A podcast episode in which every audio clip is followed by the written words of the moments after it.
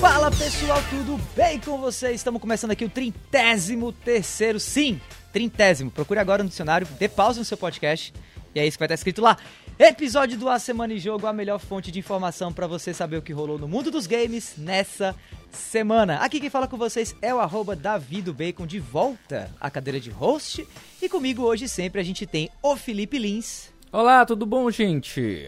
O Bernardo Dabu. Peace, peace! E o Caio Nogueira também.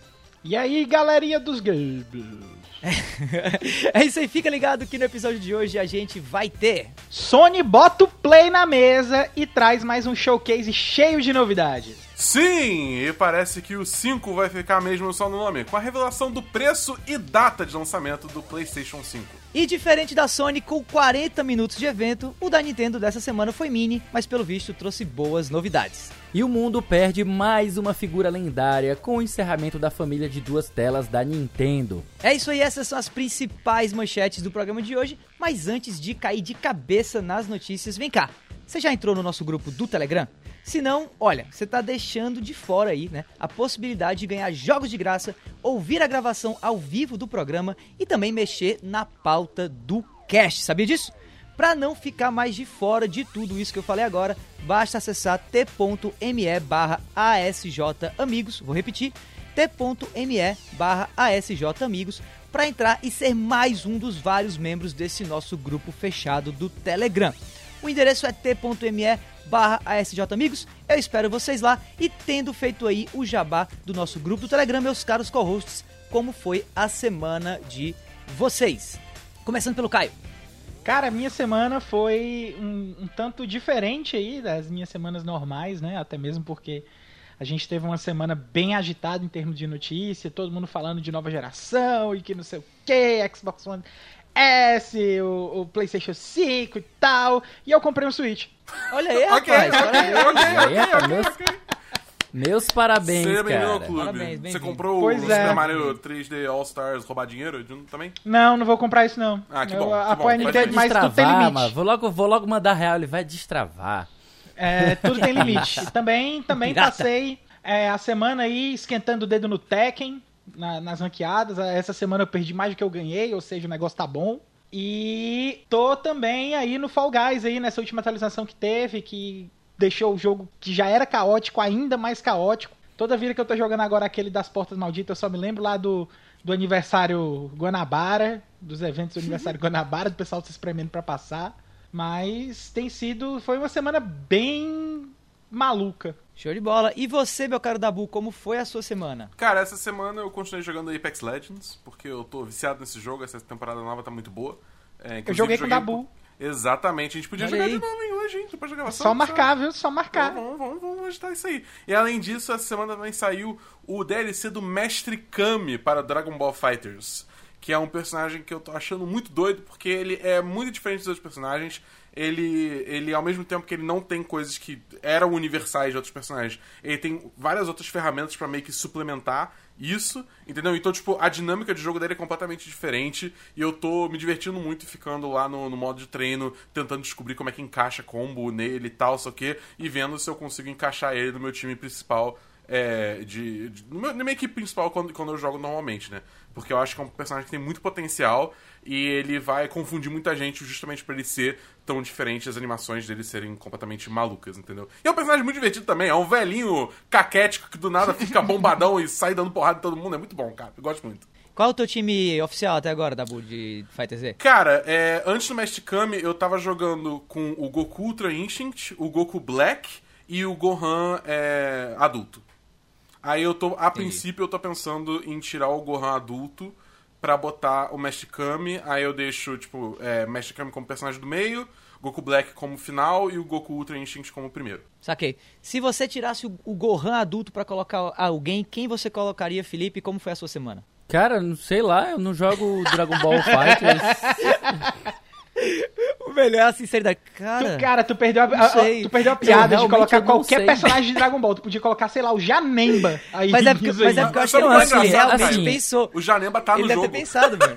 Eu tô ligado. Eu tô ligado. Pra ser bem sincero, eu não tenho acompanhado, eu não tenho acompanhado o Dragon Ball Super e as novidades, então eu parei lá na época mesmo do GT. Na verdade, eu nem assisti o GT por completo. Mas eu sou muito fã do Gotenks, então muito Tem provavelmente eu teria o Gotenks Super Saiyajin 3. Pra mim é, foi- era uma das, das coisas mais engraçadas e mais divertidas que tinha na- em todos os jogos que eu joguei de Dragon Ball. Mas eu confesso que eu não peguei o DB, o DB Fighters Z, né? Eu até gostei da, da- dele ter sido anunciado porque é da Arc Systems. Eu gosto muito do estilo gráfico deles. Acho que é, é o, o que mais belo há de 2D no mundo dos videogames de luta, né? E aí eu, eu gosto muito da série Guilty Gear, que é da Arc Systems. E Muito gosto muito também bom. da série Blast Blue. Então, assim, eu vi ele muito próximo dessas duas, dessas duas séries e fiquei assim, porra, deve ser massa. Mas E a, eu- e a tua semana, como é que foi? Cara, essa semana eu finalizei o Castlevania Bloodlines, que é um dos jogos do Backlog Game Club, foi do mês passado, né? Eu consegui Bom. terminar. É do Mega Drive, um jogo curtinho, mas que eu acabei procrastinando, mas consegui terminá-lo. E eu comecei a jogar também um jogo do PlayStation 1 chamado Coldelka. É um RPG bem assim, obscuro. Diz o pessoal que é, é, é da mesma família, do, da mesma, do mesmo universo do, do Shadow Hearts. Mas eu não cheguei a jogar também o Shadow Hearts, então Fica aí pra quem conhece. É um RPG baseado em um cenário londrino, que assim, lembra um pouco o- o cenário de Castlevania, porque ele tem essa pegada de, de gótico, de igreja, de monstros e tal. Então me lembrou Castlevania, mas ele não tem a pegada, a pegada de caçador de vampiros, né? Ele tem uma coisa mais de, de, de enfrentar mesmo fantasmas, monstros, essas coisas assim. Eu, eu tô achando legal, mas é- ele é um, um jogo antigo, né? Tem seus problemas de ritmo. Coldelka mas- é, é famoso por ser um dos jogos com os gráficos com as cutscenes mais feias do PlayStation. Olha, mas é tudo dublado. Eu acho interessante que é tudo É, dublado. pois é, eles- eles eles diminuíram o CDs, É um gráfico E compensaram sabe? em outras coisas. É bem interessante Coldelka, é um jogo bem bacana. Eu não acho ele tão mais feio do que outros jogos, não. PlayStation 1, não geral, pra mim, é um videogame muito Não, não, feio. deixa, deixa eu me corrigir. Eu não sei, 64 não sei se eu falei direito, então deixa eu me corrigir. É um dos RPGs com os gráficos de cutscene mais feios do PlayStation. Ah, talvez. Bom, feio, feio mesmo é o nome, eu tô vendo aqui na pauta como é que escreve, eu não conhecia esse jogo, mas K-O-U-D-E-L-K-A. E você, amigo Davi, como é que foi sua semana aí, rapaz? Então, então, então, a minha semana, graças a Deus, diferentemente do nome aqui, Coldelka, não foi feia, foi na verdade bem legal, foi bastante produtiva, foi produtiva, é, apesar de, de eu ter jogado poucos joguinhos, mas assim, de duas semanas atrás que eu praticamente não conseguia pensar em videogame, essa semana eu consegui pelo menos respirar e trazer tanto conteúdo sobre jogos como também jogar alguma coisa, né? Trouxe lá no Vale a Pena Jogar a minha review de Capitão Tsubasa, um pouquinho atrasada, mas quem, pra quem quiser conferir, tá lá.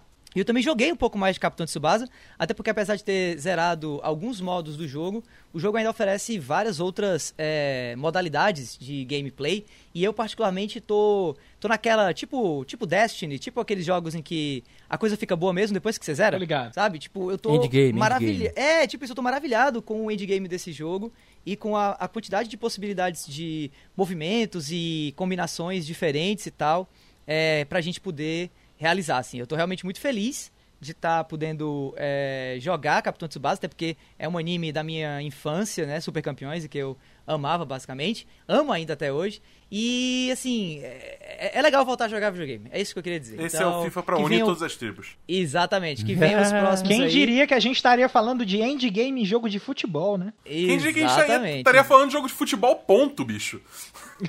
Não, mas é porque, na verdade, todos os jogos de Capitão Tsubasa são RPGs, então é, é É. ok eles terem um endgame, tá, sabe? Você termina a campanha e vai pro endgame, tende a ser legal. Agora, endgame é uma coisa que eu entendo muito mais comum em jogos multiplayer online, né? Então, não sei como é que seria Mas o, isso. mas o Capitão Tsubasa tem um componente multiplayer online, não tem? É, só não sei se é multimassivo, sabe? Como Ah, tá, um não, aí tudo bem. vida, Mas, Como é tipo, uma eu coisa de raid e tal, né? É, não, isso não tem, mas eu tô ligado que, tipo assim, os, o, o- tem um loop de gameplay que você tem que ir faz, fazendo a história pra ir, tipo, melhorando os jogadores pra botar no teu time que você leva pra online e joga os torneios online, entendeu? Então, tipo, existe... Isso no Capitão Tsubasa que tá no falando? Capitão Tsubasa. É, tem um pouco disso. Na realidade, o que você melhora, assim, tem essa modalidade também, mas o que eu tô mais achando legal é a, a- a- o, o modo de você melhorar um personagem só que utiliza os golpes, as habilidades dos outros personagens, entendeu?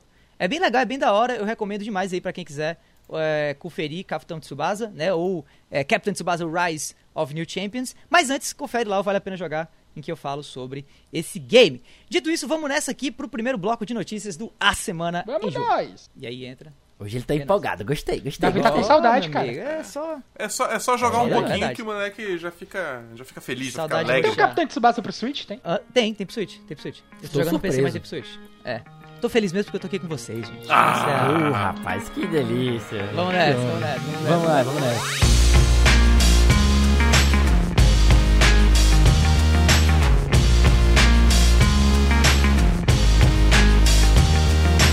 Bom, dando início aqui ao primeiro bloco de notícias do A Semana em Jogo, vamos falar de PlayStation, né? Obviamente de qual? PlayStation 5. Matéria de Felipe Ventura do Tecnoblog, preços do PS5 no Brasil são revelados ah, e os jogos vão custar até R$ 349,90 centavos. Tava tão feliz até agora. Enfim, vamos lá ler. Vamos ler a matéria aqui do Felipe. A Sony acaba de confirmar o- os preços do PlayStation 5 no Brasil. A versão padrão vai custar R$ 4.999, enquanto a PlayStation 5 Digital Edition chegará por R$ 4.499. Ambos os modelos do console estarão disponíveis por aqui em 19 de novembro, com pré-venda a partir de quarta-feira, dia 17 agora, né? Que já passou. Quinta-feira. Os jogos serão Opa, quinta-feira, dia 17, perdão. Os jogos sairão por até R$ 349,90. Lembrando que é até, né? Vão ter jogos um pouco mais baratos, mas o preço médio e talvez máximo, né, vai ser esse. A Microsoft ainda não revelou os valores para o Xbox Series X e Series S em todo o país. A versão padrão do PS5 vai custar 500 dólares nos Estados Unidos contra os 400 da Digital Edition. Para o PS5, a Sony está usando uma taxa de conversão de 10 a 11 reais por dólar. A cotação atual gira em torno de 5,30. É, isso aí, na verdade, foi uma, uma- um cálculo que o, o- o jornalista fez, né, que o Felipe fez, com relação aos valores dos preços, né, quase uma regrinha de três. Muito provavelmente, o console não será fabricado no Brasil. O PS4 é importado desde 2017 e a empresa vai fechar sua fábrica de TVs e câmeras em Manaus. Isso foi uma notícia que saiu semana passada, se não me engano, né? ou no comecinho dessa semana, né? Bom, antes de continuar falando um pouco sobre todos esses anúncios de PlayStation 5, na verdade esse primeiro bloco inteiro aqui do cast vai ser dedicado a isso. Eu queria fazer aqui um round de impressões de vocês, meus caros amigos, caros co-hosts, sobre essas notícias do preço do console e também do preço dos jogos, começando pelo Bernardo Dabu. Cara, então, eu vou ser bem sincero. Um pouco, uma pitadinha assim de alívio, pra começar, porque eu era daquela, daquele, daquela escola que achava que o PS5 ia sair custando 600 dólares, entendeu? Então ver ele custando 500 dólares e vindo no Brasil por, tipo, por no máximo 5 mil reais, é, foi uma pitadinha de alívio, porque eu achei que o buraco ia ser muito mais, muito mais baixo, muito mais fundo. Todo mundo achava, né? É, pois é. Então, tipo, eu tenho, tenho, tenho sei lá. Dito isso,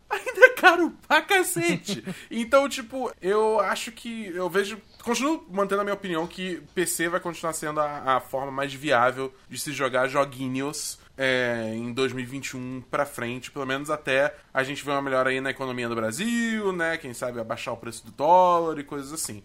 Entendeu? É, eu acho que vai ter, vai ter uma galera comprando, adotando os consoles novos. Principalmente agora que a gente sabe que vai ter o programa do Xbox All Access é, é aqui no Brasil, Ainda né? não confirmado, viu? Ainda Não não, é conf- confirmado. Não é confirmado? O que aconteceu é que saiu a, a oficial, né? Uhum. E aí eles não têm valores ainda e não foi confirmado pela Xbox se vai ter ou se não vai ter. Mas eles fizeram a tradução da página, então a gente fica na expectativa, tem um bom indício, mas a gente não sabe de fato se vai ter aqui ou não. É, e bem ou mal que a gente ainda tem a famosa instituição do pagamento parcelado, né? Então, que ajuda... É, ajuda 30 nesse aspecto. vezes no ponto frio na casa da É, então, exatamente. Então, tipo, tendo essa opção de 300 dólares, eu acho que o Xbox ainda vai ver um pouco mais de adoção aqui no Brasil, se eu tivesse que chutar. Entendeu? Então, tipo, é, eu acho que esse PlayStation vai ficar mais pra galera fã da hard, tá ligado? Que quer jogar os exclusivos a todo custo e não vai querer esperar. Mas mesmo assim, eu, tipo, tendo que alguns desses jogos que estão saindo pro PS5 ainda vão sair pro PS4, é, eu realmente não não vejo ele vendendo absurdos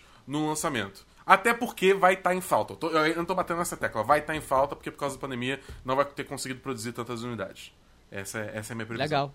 Agora eu quero saber a previsão e a impressão do Caio Nogueira. Diga aí, Caio. Meus amigos, eu vou parafrasear aqui Mamonas Assassinas, cara. A minha felicidade Nossa. é um crediário nas Casas Bahia, né? Porque com esse preço só dá pra encarar desse jeito, cara. Não, não tem outra forma, né? Eu, eu, ah, mas assim, eu queria também pontuar que eu- o preço de, de 500 dólares é, era o preço que eu tava esperando desde o começo, né?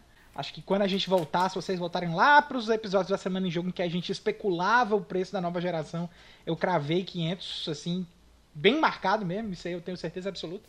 Mas a minha tendência não era que o jogo, que o, o videogame fosse ficar a 5 mil reais no Brasil, não. Eu tava bem, bem mais pessimista quanto ao preço no Brasil, né? Eu tava pensando algo em torno de 7 a 8 mil, como tinha sido o caso do PlayStation 3, que tinha sido lançado aqui no Brasil a 8 mil reais. Então foi uma surpresa até boa ver um, um- preço mais baixo do que o que eu esperava, porém ainda muito caro. Infelizmente a gente continua aí é, achando que. aliás, a gente continua nessa realidade de que o hobby de jogar videogame aqui no nosso país é realmente uma coisa muito elitista, uma coisa que é, você tem que tá, você tem que ter uma, uma certa condição financeira para poder se manter por dentro dos- do- das novidades, né? Dito isso, é, eu acho que eu não pego o PlayStation 5 logo de cara, não sei, tô, tô ponderando aí, eu vou ver como é que vão ficar os preços do Xbox One S e, e do, do Xbox Ser- ah, aliás, Xbox One S não, Xbox Series S e Xbox Series X, né? Inclusive a Microsoft precisa urgentemente mudar esses nomes porque tá triste o negócio, tá todo mundo errando. Não vai. Tipo, E- só Não vai. não vai. Não E- vai, é, não aceita. vai, não É. vai, não vai. E, e assim, tá interessante de ver como é que as coisas estão se organizando, né? Pelo menos agora a gente tá no momento em que a gente tem as cartas na mesa, as estratégias estão expostas e a gente agora vai acompanhar como é que vai ser esse andamento aí das vendas. Mas eu vou confessar pra vocês que por causa da minha compra do Switch, eu não tô tão empolgado aí de entrar na próxima geração não, principalmente depois desse evento da Sony aí que eles confirmaram que alguns jogos ainda vão entrar no PlayStation 4, como é o caso do Horizon, como é o caso do, do Miles Morales, do Homem-Aranha, né? Graças a Deus. E, que, e graças a Deus, porque isso aí dá uma folga pra gente não precisar desembolsar uma grana violenta agora, né? Mas, dito isso, eu devo pegar, assim, um PlayStation 5, mas só daqui pro futuro. Eu não vou pegar de agora, não. Não vou ser early adopter dessa vez, não. E você, caro Felipe Lins, o que é que você acha? Antes do Felipe falar, você pode só fazer uma pergunta antes, que eu que eu acho relevante Hum. perguntar. perguntar. É, sabe dizer se os jogos que vão ser lançados para PS5 e PS4, a versão de PS4 também vai custar 70 dólares? Isso já foi anunciado? Não, é mais barato. É mais barato. É mais barato. Deve manter porque eles não são 4K, tem essas coisas. aí. É, não, é. Eu só queria esclarecer até pro, pro público. E aí, você, Felipe? Bem, meu querido Davi, em relação ao console, vamos começar pelo console, né?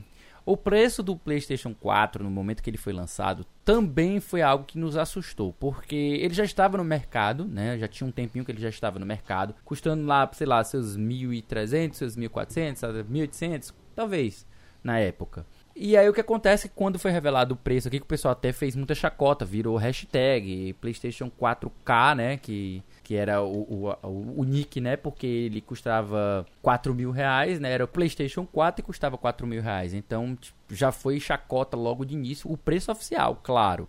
Enquanto era bem mais baixo no mercado cinza, no mercado informal. E aí o que acontece quando veio pra cá essa versão oficial, ele já não cumpria o seu papel tradicional de um preço oficial. O papel tradicional do preço oficial, como a gente já comentou em outros episódios, é justamente barrar as oscilações que tem, as, as, abs- eh, que costumam ser absurdas, né? A gente tem aí oscilação perfeita pra gente olhar é a do preço do Switch, que chegou aqui custando a 1.800, 1.600, por aí 1.800 mais ou menos, e hoje tá custando cerca de 3 mil reais, né? Tava até mais do que isso. E o que acontece quando foi revelado o preço oficial de 3 mil, barrou as oscilações e agora ele não pode passar disso. O que ainda é um preço muito absurdo para um Switch, né? Que custa 300 dólares.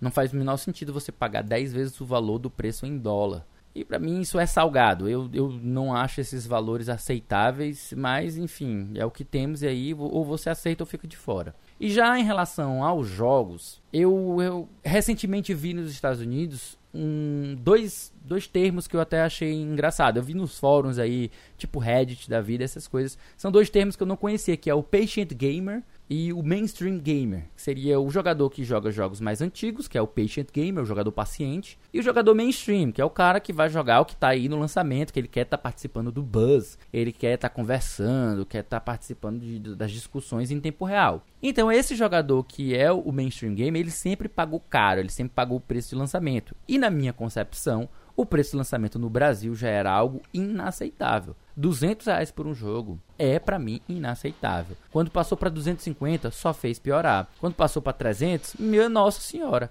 A gente tem a perspectiva de 350, para mim é completamente inaceitável. E eu, como jogador, fico de fora totalmente das, da, dos lançamentos, exceto, é claro, no, no Game Pass, que aí eu vou poder jogar pagando o valor mensal que para mim é bem justo. Beleza. Olha, eu acho que vale é, falar, antes de passar para a próxima parte aqui da, da, da, matéria, dando um pouquinho a minha opinião, que já, já é bem conhecido, né, que boa parte desse valor elevado de um console aqui no Brasil vem da taxa de impostos, né, que, que é, na verdade, os vários impostos que são pagos. ICMS, COFINS, PIS, IPI, taxa de importação e o cacete A4. Inclusive, eu puxei aqui uma matéria antiga, enquanto você estava falando do Tecnoblog, falando ainda sobre o PlayStation 4, né, e trazendo que 63% do valor de venda do PlayStation 4 na época da matéria é, representavam o preço do console, né? Se a gente fizer uma engenharia reversa barra conta de padaria aí e tirar 63% desse valor do preço do PlayStation 5, a gente vai estar tá chegando mais ou menos a esse, é, a esse valor é, do preço do produto na gringa, né? Uhum. O, que, o que corrobora ainda mais para essa opinião ser válida também para o PlayStation 5. Não dá pra gente mudar muita coisa, infelizmente a gente é um país muito pouco politizado e que, na verdade, a gente é mais enganado por político do que politizado, né? O próprio Bolsonaro foi um que tentou, né, naquela jogada de marketing ali junto com uns influenciadores de esportes, vender a ideia de que ele ia ser o presidente que ia baixar o, a, os impostos de videogame, até porque, para quem não sabe, videogame ainda é hoje taxado como produto como jogo de azar, né? Por isso que o Switch até tem uma carga tributária menor do que um console, pelo que eu dei uma lida, porque ele não é visto, ele não encaixa dentro dessa, dentro dessa categoria e tal. Então, nesse sentido, não tem muito que a gente possa fazer exceto buscar maneiras alternativas de comprar o console ou entender o porquê das coisas serem como são, parar de reclamar da empresa que faz o, o, o jogo não, e o console, não que ela também não seja culpada, porque né, podia fazer com mais Steam, que adapta o preço, mas e talvez nos culpados mais próximos da gente, que são os nossos representantes é, na sociedade, né? Dito tudo isso, e com essas notícias que já foram mencionadas aí por vocês, dos jogos que vão estar saindo também para o PlayStation 4 e para o PlayStation 5, quebrando um pouco essa, é, essa opinião, né? Na verdade, esse discurso de marketing que a Sony estava tendo de que eles acreditam em gerações e por conta disso o PS5 não vai ter jogo que vai rodar no PS4 também, a gente viu que na verdade isso não aconteceu. Eu tô vendo uh, razões, exceto querer estar no meio da discussão da galera e ter o console da, da, da hora, né? para ter um PS5. Isso significa dizer que eu não terei? Não. Mas significa que até agora eu não apertei ainda o botão de pré-venda. E tudo isso que eu falei até agora são os motivos que me levaram a isso e talvez que levarão você que está ouvindo é, a gente nesse podcast também a deixar essa pré-venda um pouco para depois. Bom, saindo do custo das coisas para falar exatamente das coisas que a gente não vai poder comprar porque são caras demais. Deixa eu trazer aqui para vocês outros anúncios que foram trazidos sobre PlayStation 5 essa semana, especialmente no PlayStation Showcase. Nós tivemos o anúncio de Final Fantasy XVI saindo exclusivamente dentro dos consoles para o PlayStation 5. Spider-Man Miles Morales, que trouxe um trailer de gameplay e que também trouxe o, né, a, a informação de que vai sair para o PlayStation 4, assim como para o PlayStation 5. O jogo do Harry Potter sem o Harry Potter, né? Que Hogwarts Legacy. É golpe.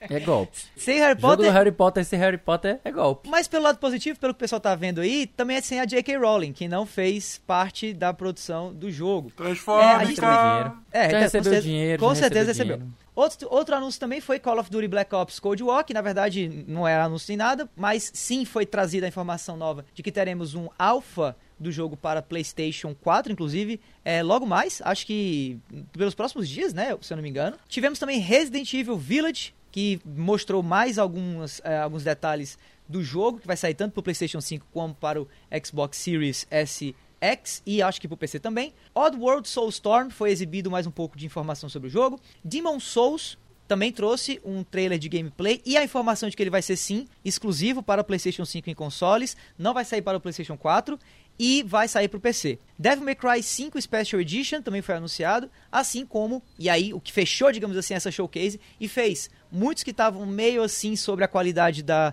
da apresentação, talvez é, é, no final levantarem o, o, o, thumbs up, né, o dedo positivo assim, que foi o anúncio de God of War 2 ou God of War Ragnarok para 2021 que eu duvido muito que saia. Mas enfim, eu quero saber de vocês então agora, meus caríssimos call-hosts, qual foi o anúncio que vocês mais acharam interessantes ou aquele anúncio que vocês acham que vale a pena comentar um pouquinho mais para o nosso querido ouvinte aqui do A Semana em Jogo, começando pelo Caio Nogueira. Caras, eu gostei muito do anúncio do Final Fantasy, né? Principalmente porque ele retomou uma coisa que estava meio perdida em Final Fantasy desde o Final Fantasy Tactics, que é um, uma coisa medieval, uma trama política pesada, né? Verdade, Final Fantasy verdade. Game of Thrones, e cara. assim, é, pois é, é, eu até aprendi é, essa semana que o, o, primeiro livro de Game of Thrones saiu um ou dois anos antes do Final Fantasy Tactics, né? E eu não sabia disso. E então é uma pegada que eu tava sentindo muita saudade no Final Fantasy de ter e que me deu muita, muita felicidade na hora que eu vi aquele trailer, né? Que eu que eu vi aquela condição todinha. Eu também me empolguei muito com o Demon Souls, né? Achei que, principalmente, teve um momento ali da apresentação que me chamou muito a atenção, que foi quando o personagem fez um teleporte, que ele pegou na espada e fez um teleporte. Porque ali eu acho que foi a sutileza da Sony em mostrar o poder do SSD. Eu não sei se vocês prestaram bem atenção, mas praticamente uhum. do load da tela que ele tava para onde ele foi, não teve tempo de load nenhum. Foi tudo em tempo real. E eu fiquei muito impressionado com isso. Eu fiquei achando Verdade. exatamente que aquilo ali é, é, o SSD da Sony em todo o seu potencial. E se for aquilo ali mesmo, tem uma condição gigantesca de fazer um estardalhaço para outros jogos também. Show de bola. E você, Felipe, o que, é que você achou que causou um estardalhaço nessa apresentação da Sony? Cara, eu acho que uma das coisas que causa mais estardalhaço foi a comunicação falha e problemática da Sony. Acho que foi de longe a pior coisa da, da apresentação. Inicialmente apareceram os trailers dizendo que exclusivo para PS5 nos consoles, não sei o que, tal, tal. Aconteceu isso com Final Fantasy XVI, aconteceu isso com o Demon Souls, né, que apareceu primeiro que era exclusivo para PS5 nos consoles, que deu a entender que ia vir pro PC. Tinha um jogo lá que tinha escrito claramente que vinha para o PC. Mas aí depois disseram que não, é, o Demon não, Souls não, era, o Demon Souls era um não sei o que, não sei o que. Pois é, o Demon Souls era um desses. Então eu acho que, tipo, puta merda, velho. Que comunicação mais, mais problemática, mais confusa. Não sei se eles estão querendo fazer, sei lá, apagar fogo, fazer controle de danos porque o pessoal ficou putaço porque ia sair no PC. Eu não sei o que que é. é mas, é, é, mas faz sentido o pessoal ficar putaço porque eu não vou mentir, não é segredo. Eu só compro console por causa de exclusivo. Se não existisse exclusivo, eu nem comprava console. Era só PC. Então, tipo assim, tira, excluindo dessa lista aí todos os que são multiplataforma, né? O que eu vou comprar aí pro, pro PlayStation 5 só vai ser daqui a uns 5 anos, lá pra 2025, quando tiver caído o preço, porque eu não vou comprar lançamento. Eu não vou pagar 350 reais em nenhum desses jogos. Entendi. É, Dabu, o que é que você tá disposto a pagar 350 reais aí pra jogar quando o seu PlayStation 5 chegar? Talvez God of War 2 ou God of War 5 ou God of War Ragnarok, seja qual for o nome. E, e, mesmo assim, tipo assim, eu, eu, eu, expectativa tá lá em cima, entendeu? O, é, porque, cara, acaba que isso, a maioria das coisas aí, como eu tô no PC, eu vou ter a opção de jogar no PC. Tipo, cara, Final Fantasy eu não ligo, mas Morales eu vou pegar no PS4, Hogwarts Legacy eu não vou dar dinheiro pra Transfóbica, é, Call of Duty Black Ops Cold War não tô nem aí, Resident Evil Village vou jogar no PC, Oddworld eu caguei, é, é, Demon Souls, eu nunca toco um Souls-like na minha vida, tá maluco me estressar com um jogo assim, Devil May Cry 5 eu espero que tenha update PC, e God of War é o único exclusivo que eu realmente quero. Então, tipo, eu não, tô, eu não tô com uma perspectiva de pegar um PS5 nem tão cedo, entendeu? Pois é. é. E o Final Fantasy XVI, com certeza, eles, eles fizeram um controle de danos. Isso vai sair para PC e muito provavelmente para o, o, Xbox também. Eu, eu acho bem, bem provável Olha, eu, eu a acho Square que você coloca, prender, quando, né? É, quando você coloca que é exclusivo para console, imediatamente você fala que pode sair para PC. Eu acho que a maior questão mesmo é você dizer que aquela exclusividade é definitiva ou não. Mas eu acho que no fim do dia, só o que hoje é definitivo, de fato, são aqueles jogos que saem com a logozinha do PlayStation Studio e definitivo entre aspas. Vai né? sair para PC. Eles ainda vão sair para PC provavelmente. É, né? porque, então assim. Como a gente teve o caso do Horizon e do É. Death Stranding. É, então eu, então eu acho que eu, eu acho que a gente já pode convencionar isso aqui, como indústria, como mercado, até pra gente parar de, de, de ficar com raiva às vezes um pouco à toa, a gente pode convencionar. Não tem a logo lá Microsoft Studios ou não tem a logo lá PlayStation Studios. Se não tem, vai sair no do amiguinho. Se tem, vai sair naquele ali só e vai sair no PC. Pronto. Assim a gente fica mais feliz. Infelizmente, só quem perde com isso é a galera do PC, porque de fato no PC pode ser que sim, pode ser que não, pode ser que saia agora, pode ser que saia daqui a 10 anos, mas pelo menos em Mas relação. Em relação. Sim, mas em- pelo menos em relação a sair no Xbox ou no PlayStation, se tem a logo do PlayStation Studios, vai sair só no PlayStation. Se tem a logo do Microsoft Studios, talvez vá sair só no Xbox. E aí PC fica essa, essa coisa de, de Schrödinger, né? É, dan- dando, aqui, dando aqui a minha opinião rapidamente pra gente poder passar pro próximo tópico, que ainda é PlayStation. Cara, é, eu não sei, cara. Eu, eu- eu gostei muito de Final Fantasy XVI, mas eu acho que muito pelo, pela nostalgia. Não vi muita coisa. Achava, inclusive, que era um trailer de mais uma expansão de Final Fantasy XIV. Não sei Eu só também. eu. É, só eu pensei, pois é. Inicialmente eu pensei a mesma É, é coisa. porque é melhor, a, a equipe, a, a, É. Cre- a Creative Unit É porque 3 é mesmo- é a equipe responsável por Final Fantasy XIV. E, e provavelmente vai ser no mesmo mundo e tal. Mas Morales. Não, não, eu- não. Aí não. Eu eu já te adianto que não. Tá bom. Final Fantasy Miles Morales tá com cara de que vai ser irado até. Spider-Man. É, mas, exato. Até descobrirem que o jogo dura só 5 horas e, e vai ser realmente aquela coisa, pô, devia ter sido um, um add-on. É, a ideia era ser, mas aí a Sony disse que não era pra ser e tal. E eu não sei quando é que vai sair Ragnarok, é, ou God of War, Ragnarok, duvido muito, mas muito, que saia em 2021. Então, assim, Eu acho que sai, cara. Até final de 2021 eu Eu- acho que eu- sai. Porque eu a gente, vai ter uns, a gente vai ter um ciclo aí de seis anos. De, não, seis? Eu, eu, Cinco anos. Eu, eu, eu duvido, eu duvido. Não, eu, acho que, eu acho que no fim. Eu acho que no fim do dia, talvez, eu acho que a gente tá naquela, naquele feeling de. A gente achava que o console ia ser 8 mil reais, o, o console vai ser 5. Ok, então isso foi uma boa notícia. É, mas assim, jogo a 350, o que era pra ser exclusivo não vai ser mais. Eu lembro que muito do que eu falava da estratégia da Sony de ser positiva, a Sony meio que deu pra trás. Então, tá aquela coisa assim, não teve muito que me chamou a atenção nessa nessa geração ou nessa apresentação, e eu continuo achando que essa geração vai ser a geração, pelo menos no Brasil, do Xbox e do PC, tá? Mas se você ainda tem esperança aí pelo PlayStation 5, escuta mais essa matéria que a gente trouxe aqui nesse bloco de informações sobre o PS5. E é em relação talvez ao que muita gente esperava que seria a resposta ao Game Pass, mas que na verdade não foi, ou foi? Não sei. Vamos entender melhor o que é a PlayStation Plus Collection, né, a partir da matéria do Bruno Magalhães do Tech Tudo. A Sony confirmou durante a PlayStation Showcase o, aliás, a Sony anunciou lá na PlayStation Showcase o PlayStation Plus Collection e confirmou que esse vai ser um novo benefício que vai ser oferecido aos assinantes da PlayStation Plus apenas no PlayStation 5, diga-se de passagem. Ele vai ser disponível também no Brasil e vai oferecer basica- basicamente um catálogo de 18 games que, abre aspas aí para a própria Sony, definiram a geração do PlayStation 4, né? Vamos trazer aqui a lista dos jogos que vão estar iniciando aí no serviço lá a partir do lançamento do próprio PlayStation 5, dia 12 de novembro, lá na gringa. A gente vai ter Batman Arkham Asylum, Battlefield 1, Bloodborne, Days Gone, Detroit Become Human, Fallout 4, Final Fantasy XV, God of War, Infamous Second Son, Mortal Kombat 10, Monster Hunter World, Persona 5, Ratchet Clank, Resident Evil 7 Biohazard, The Last Guardian, The Last of Us Remastered, não vai ter The Last of Us Parte 2, tá? Deixando claro nessa lista ainda.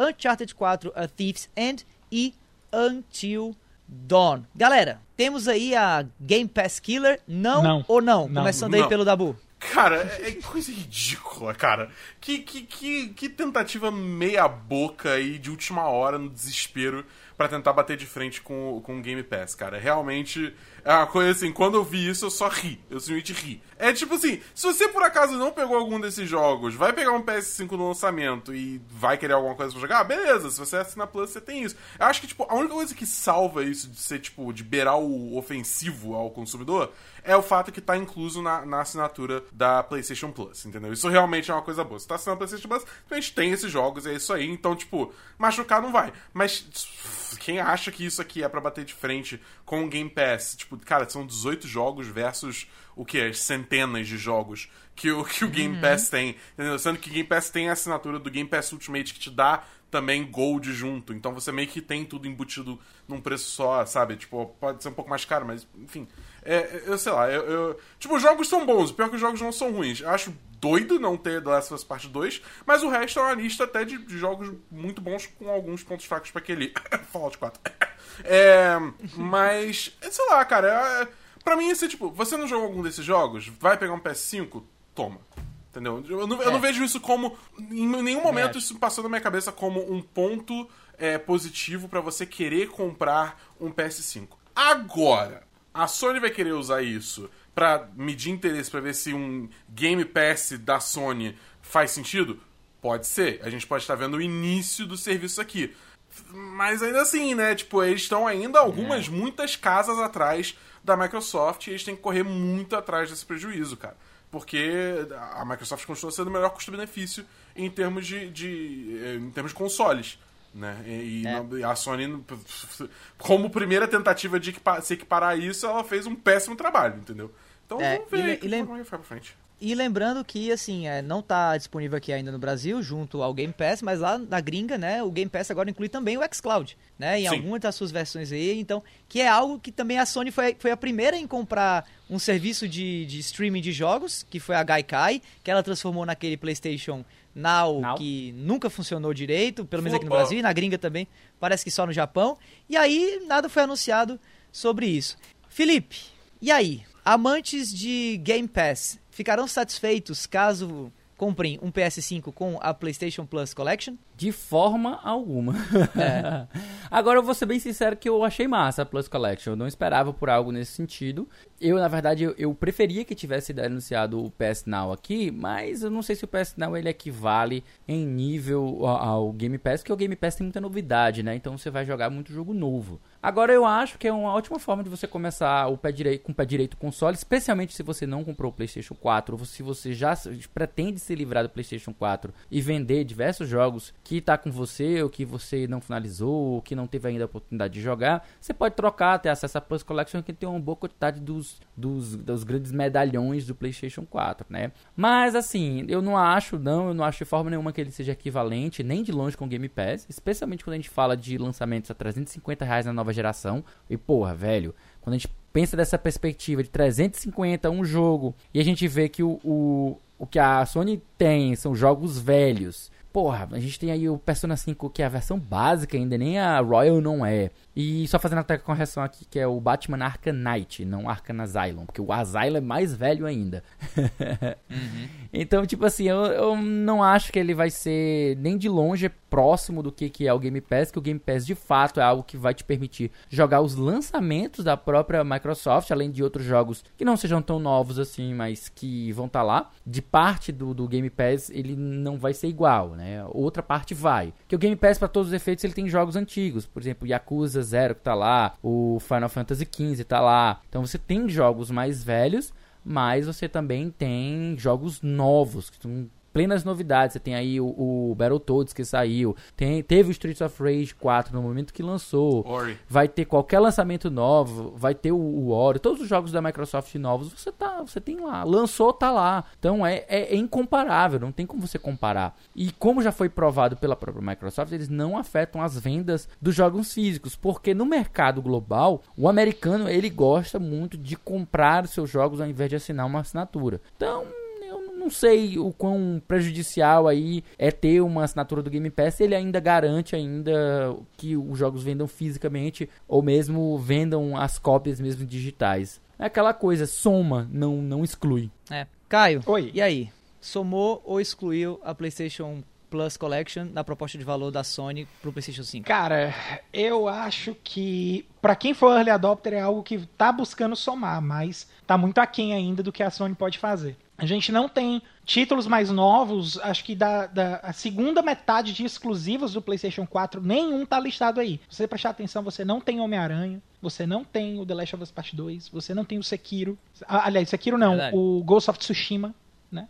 Então, Uhum. tem uma série de jogos aí que a Sony deixou de fora porque ela ainda tá querendo emplacar alguma coisa no PlayStation 4. E essa estratégia. Eles ainda estão vendendo Não, a- bastante. a- né? essa estratégia vendendo tá bem explícita a partir do momento em que a Sony falou que vai ter jogo que foi anunciado pro PlayStation 5 que também vai sair pro PlayStation 4, que é o, o Horizon, o Miles Morales. Então, eu vejo a Sony ainda investindo em alguma coisa no PlayStation 4, certo? E talvez isso aí deva entrar, esses jogos devam entrar no catálogo do PlayStation 5, na, nessa PlayStation Plus Collection, né? Quando o PlayStation 4 estiver mais perto ali do final do, da vida útil dele, né? Do, do processo de vida útil do console. Embora a Microsoft tenha, dan tenha dado aí, na minha, na minha humilde opinião e na opinião de todos os meus amigos aqui, tá, a Microsoft está dando um banho em termos de serviço com a, com a Sony, né? Então, uhum. é, inclusive, eu acho que é até o grande diferencial aí da coisa, porque com a vinda do Xbox All Access e o serviço para cá vai ser a, o fósforo e a gasolina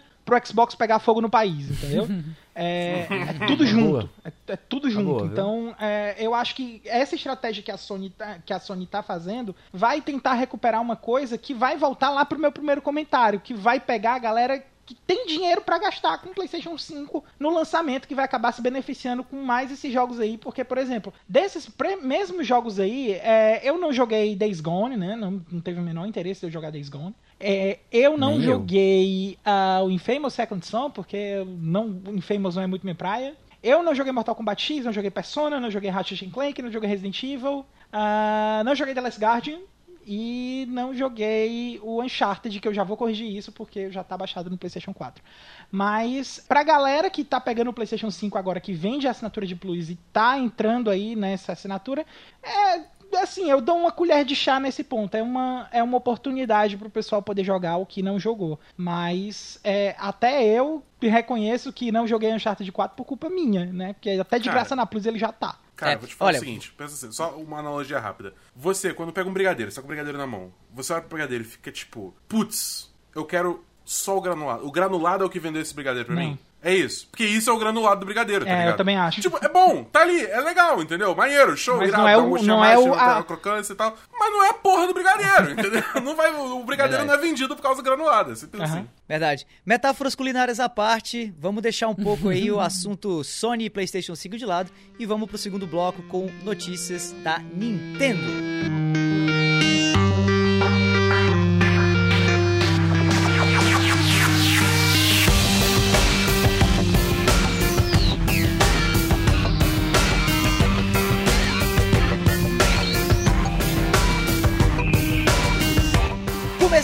segundo bloco de notícias do A Semana em Jogo, que está sendo ouvido por você agora.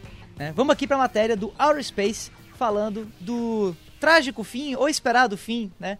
da família de consoles portáteis de duas telas da Nintendo. Nintendo encerra a fabricação do 3DS. Vamos ler aqui a notícia a Nintendo anunciou que não irá fabricar mais unidades do 3DS, encerrando a história muito bem sucedida do portátil que esteve no mercado por quase uma década.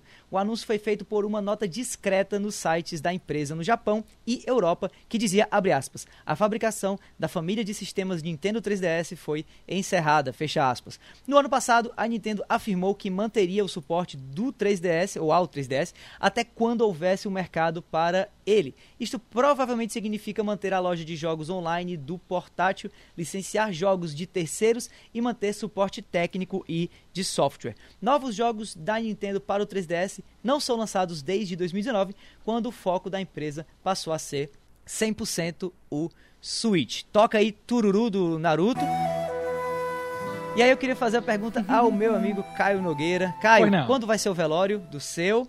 ou se você acha que a gente vai ter, quem sabe aí um dia, como tudo agora volta, como o começo é o fim, o fim é o começo, se a gente vai ter o retorno, quem sabe um dia aí, dessa família de portáteis de duas telas da Nintendo. Cara, o meu 3DS, ele ainda tá ativo firme e forte. Eu jogo. Semana passada mesmo, eu tava com o carro na revisão na concessionária, eu tava jogando até a Rhythm malucamente para poder zerar, upar meus personagens e existem jogos que são muito característicos ainda dentro não só do 3DS, mas dentro da marca DS inteira, né, que a gente tem aí. Dessa questão do 3DS, da família 3DS, mas eu falo lá do, do, do Nintendo DS comum mesmo, o primeirão lá, o que tinha o Advance Wars, Days of Ruin, todos os jogos que tinham é, trocadilhos com DS, o Resident Evil Deadly Silence, e assim, é, é, muito bonita ver essa história do DS, né? Porque se você parar para prestar atenção no tempo inteiro, acho que são, são 17 ou são 18 anos, gente? Vocês sabem me informar aí quanto tempo tem? É de 2004, eu acho, o primeiro DS. É por aí, então é, é uns 16 anos, né? Algo em torno aí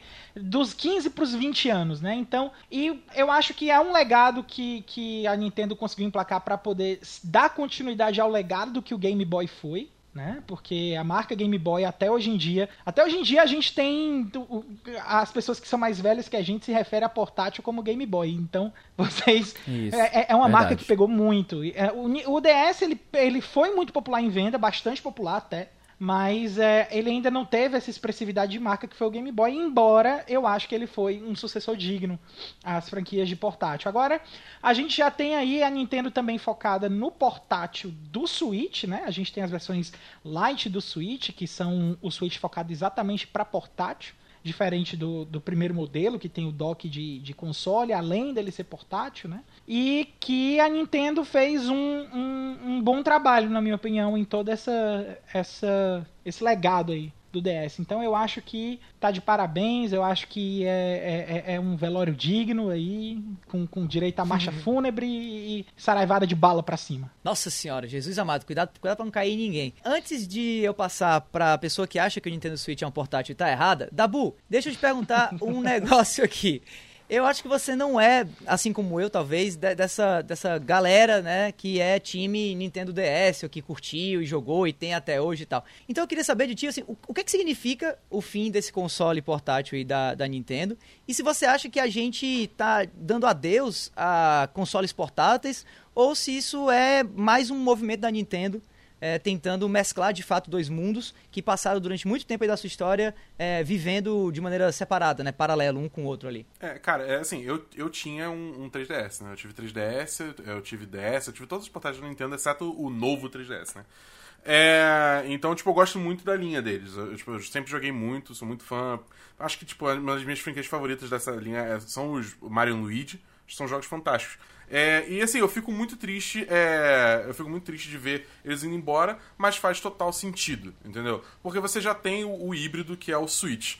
Entendeu? Então, tipo, não tinha muito por que a, a Nintendo tentar manter essas duas plataformas, sendo que ela podia, tipo, focar tudo no Switch e todo, jo todo jogo que rodaria no 3DS roda no Switch. Então não faz sentido, elimina mesmo, já teve o tempo dele, fez o que tinha que fazer, agora deixa o, o, o, o novo garoto no playground brilhar e, e levar a marca pra frente, entendeu? É, eu acho que ainda existe um lugar pra portátil no mercado, tanto que o Switch entra nesse lugar muito bem, tanto que não precisa nem de outro, tipo um PS Vita 2, não precisa disso. O que, que, é um PS Vita 2? Tá maluco? Davi, Tem Davi Switch, que é um Switch tá PlayStation. Vita 2. Não, Da- Davi é louco, cara. Davi é louco, cara.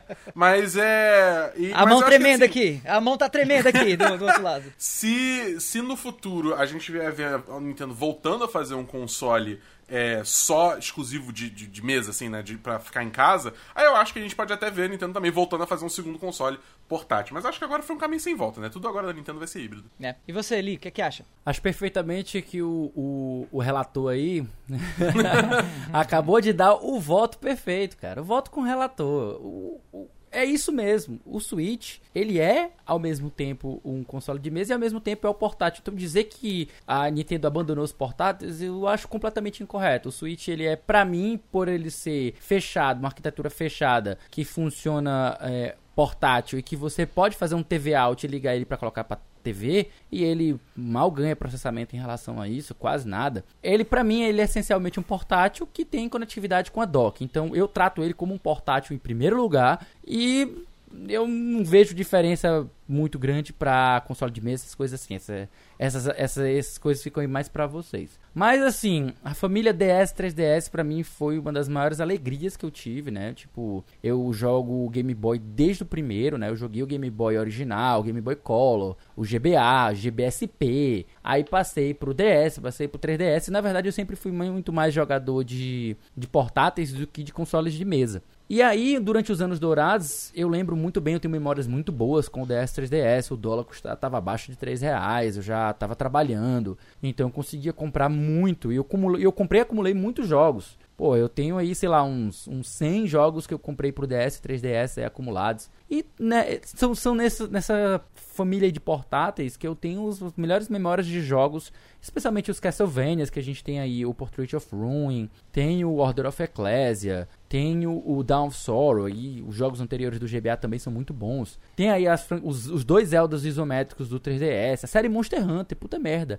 A série Monster Hunter eu realmente virei fã, foi na época que ele estava no 3DS. Antes disso eu não, não joguei, não joguei muito. Tem duas franquias também que são minhas favoritas, são estão entre as minhas favoritas, né? Que é a franquia Ace Attorney e Zero Escape, que são crias do DS, 3DS, na verdade lá desde o GBA, né? Mas se popularizaram mesmo, aí foi, foi no DS e no 3DS. Então, eu vou ficar com muita saudade, né, da família DS. Eu gosto de ter duas telas. Acho interessante o conceito de você ter informações assíncronas em cada um. Então eu gosto muito dessa ideia, mas foi esse seu tempo, né? Eu gostava muito de jogar com uma canetazinha também, estilos. Tem muitos jogos que funcionam perfeitamente. Mas é, é isso aí. A gente guarda com, com boa memória e faz todo aquele ritual, toda aquela, aquela festa de, de, de despedida como caiu na rua aí, com tiro pra cima e tudo mais. Bom, continuando essa vibe aí de coisas portáteis, né, coisas pequenas e tal, vamos falar aqui de mais uma mini direct que a Nintendo trouxe agora em setembro e que também trouxe alguns anúncios legais. Matéria aí do Carlos é, do Pizza Fria? Isso, pizzafria.com.br. Confira o resumo da Nintendo Direct de setembro de 2020. Para anunciar jogos de parceiros que virão ao Nintendo Switch, a Nintendo exibiu a apresentação Nintendo Direct de setembro de 2020, nessa quinta-feira, dia 17, por meio de seu canal oficial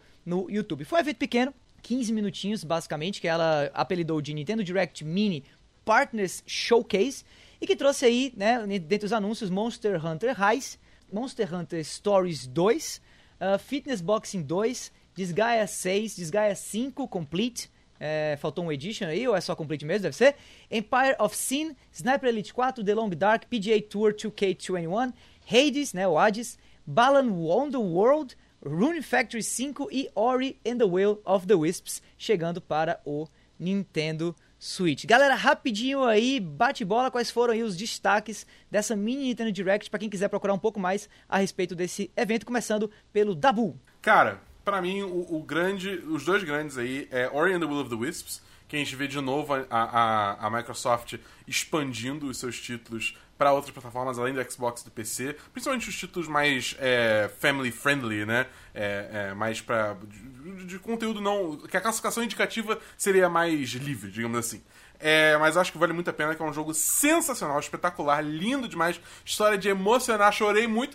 É, e o outro é Hades, que é do, da galera do Super, é, uhum. da galera, é da Super Giant Games é, que foram os mesmos criadores de Bastion, Transistor, Pyre, que também são todos jogos maravilhosos. E vale dizer que o Hades, agora lançando Switch, tá vindo junto com a versão 1.0 do jogo. Ou seja, ele oficialmente saiu de Early Access, então ele é um jogo completo agora. E eu tava jogando essa semana no PC, que eu tenho no PC, né? Eu comprei ele na Epic assim que lançou, porque eu sou fã do Super Giant. E eu joguei. Cara, tá muito bom. O jogo é sensacional. Ele é um roguelike dungeon crawler que você fica matando um bando de bichos e o seu objetivo é escapar do inferno. E é um jogo sensacional. Joguem esse jogo. E o resto eu confesso que eu não tô nem aí. Beleza, show de bola. Agora você. Li, destaques.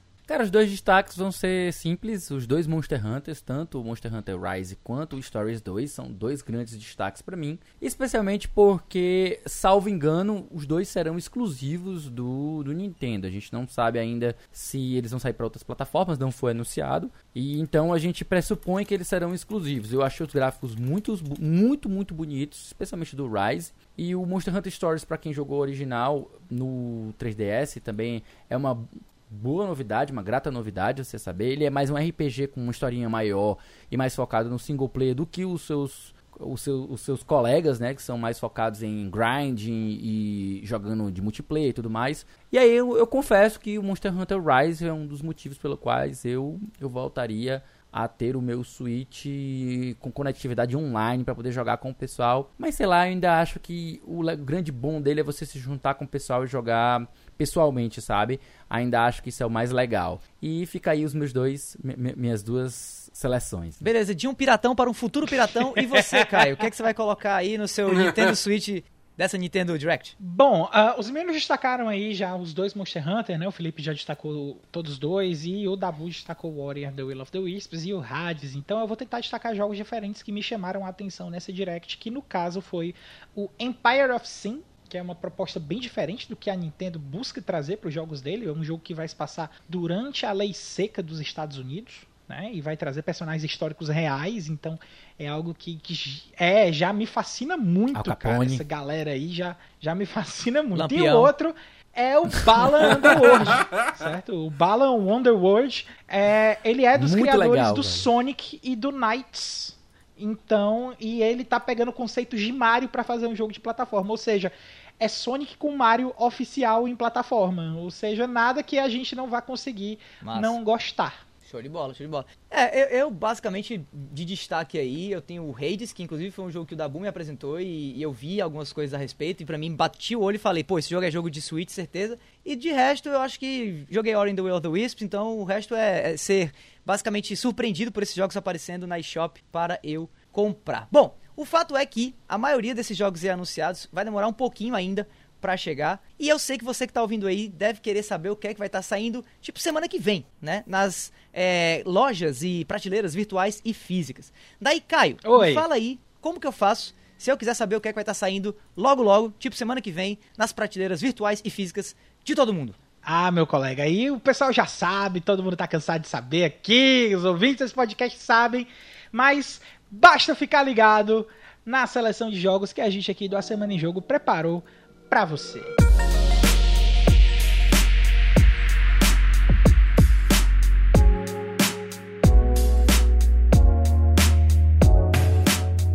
Bom, vamos nessa então para a semana do dia 21 a 27 de setembro. Nós temos aqui nove jogos, tá? Para você ficar ligado, seja para PC, PlayStation 4, Xbox, Nintendo Switch, enfim. Começando no PlayStation 4, dia 22 de setembro, 13 Sentinels a Aegis Rim, um jogo de aventura e estratégia chegando para o console da Sony. Uh, também dia 22 a gente vai ter Halo 3 ODST, ou ODST, né, um shooter aí muito aclamado, da Bull curte muito chegando para o PC, parte do Master Chief Collection também, né? Isso, é, exatamente. Yes. Beleza? A gente vai ter Vem em mim, vem em mim. Vem em mim. A gente vai ter também Rebel Galaxy Outlaw chegando dia 27 de setembro para consoles, um game que eu já joguei inclusive no PC, achei interessante. É, tanto no PlayStation 4, Xbox One e Nintendo Switch você pode buscar por ele. Gnomes and Goblins, nunca ouvi falar, mas é porque é um jogo de VR, então tá explicado. Chegando para o PC exclusivamente. Serious Sam 4, um shooter aí da série Serious Sam, pra quem curte, chegando para Esse o, é famoso. o PC, é, isso é famoso. Chegando para o PC e para o Google Stadia, olha só, Agora gente. vai. Olha só. Agora vai. Também dia 24 de setembro, um RPG Tears of Avia, chegando para PC e Xbox One. Parabéns por parecer japonês, mas não ter o título de um RPG japonês. Mafia Definitive Edition, chegando dia 25 é, de setembro, um remake aí, né, do primeiro Mafia para PlayStation 4, Xbox One e PC. Eu estou, inclusive, jogando Mafia Definitive Edition nesse momento e posso falar um pouquinho mais sobre isso no próximo Não, tu tá Jogo. gravando, rapaz. Tu tá gravando. Não, estou jogando no sentido, enfim, você entendeu? Port Royale 4, chegando dia 25 de setembro, um jogo de estratégia e simulação para o PS4, Xbox One e PC.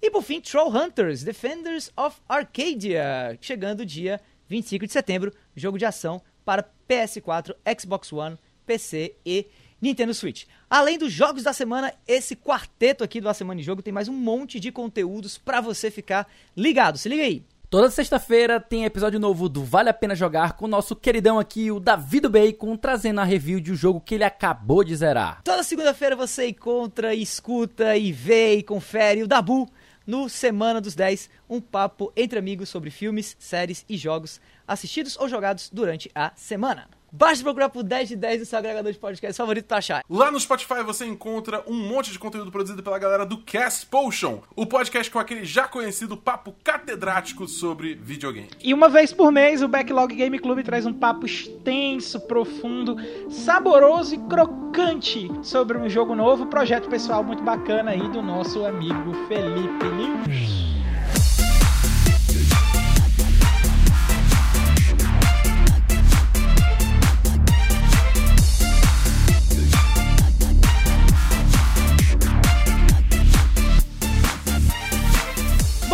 Esse foi o 33º A Semana em Jogo. Se você ouviu Para, até por aqui... favor! Ah, não, tem mais continua- sete.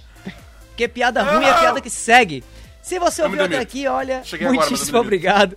E se você gostou do episódio, assina aí o feed do cast e fica ligado que semana que vem tem mais. Antes de encerrar o cast, a gente queria deixar aqui o nosso muitíssimo obrigado também ao pessoal do Tecnoblog, ao pessoal do Tech Tudo, ao pessoal do Space e ao pessoal do Pizza Fria pelas notícias lidas nessa edição do cast. Deixamos aqui também Pra quem quiser entrar, desculpa, gente, é porque o nome é engraçado. A É gente o nome é engraçado, né? Pra quem quiser entrar no nosso grupo do Telegram, né? Você aí que quiser, pra trocar uma ideia com a gente que faz o A Semana em Jogo acontecer e também concorrer, quem sabe, a jogos de graça. Basta acessar o link t.me barra ASJ Amigos, a gente espera vocês por lá. E pra finalizar, que tal seguir a gente nas redes sociais, hein? Eu tô no arroba davidobacon, Eu tô no arroba foi o Caio. No Twitter e no Instagram você me encontra como arroba o Felipe Lee. E você me encontra no Twitter como arroba BEDabu. É isso aí, pessoal. Meu nome é Davi, eu vou ficando por aqui e a gente se vê por aí. Valeu!